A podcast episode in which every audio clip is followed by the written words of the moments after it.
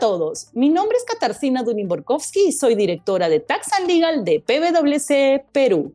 Bienvenidos a un episodio más de Infocus, el podcast donde semanalmente desarrollamos las normas y jurisprudencias más importantes en materia tributaria y aduanera y también analizamos las normas legales y noticias más importantes y su impacto en las empresas. Esta semana, la SBS publicó la resolución que dispone que a partir del 28 de mayo de 2021, los aportantes de las AFPs podrán solicitar por única vez el retiro de hasta cuatro UITs de sus fondos, equivalente a 17.600 soles. Con la publicación de esta resolución, parece que el Poder Ejecutivo no llevará al Tribunal Constitucional la ley que dispuso tal retiro para analizar su constitucionalidad.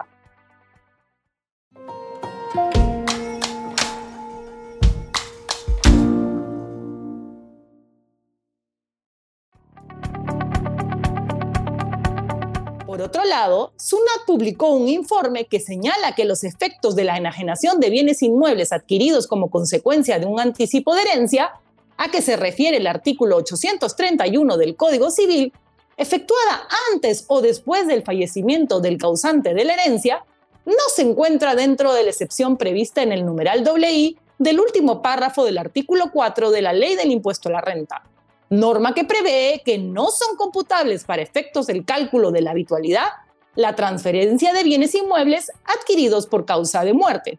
La justificación reside en que un anticipo de legítima se basa en una transferencia originada en un actor intervivos, no pudiendo entonces aplicarse la excepción previamente mencionada. La consecuencia práctica de este informe es que si un contribuyente transfiere un inmueble que adquirió por anticipo de legítima, este se tomará en cuenta para el cómputo de la habitualidad. Y si en un solo ejercicio transfiere más de dos inmuebles, a la tercera venta estará grabado con una tasa por concepto del impuesto a la renta del 29.5 y no del 5%. Finalmente, comentarles que el Congreso ha aprobado el proyecto de ley que aprueba la ley del teletrabajo. El proyecto de ley ha sido enviado al presidente para que él la promulgue, observe o simplemente no se pronuncie sobre la misma, supuesto en el cual será promulgada por el Congreso. En relación a la jornada laboral, el proyecto señala que no debe superar las 8 horas diarias o las 48 horas semanales. También señala que es posible que las partes pacten la libre distribución de la jornada laboral cuando la naturaleza de la función así lo permita. Las horas extras serán reconocidas por el empleador. En caso se implemente un mecanismo de registro en cumplimiento de jornada, el empleador deberá asumir el costo.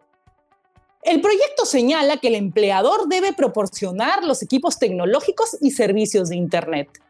Asimismo, debe compensar el gasto incurrido por el trabajador en caso se acuerde que el trabajador proporcione los equipos.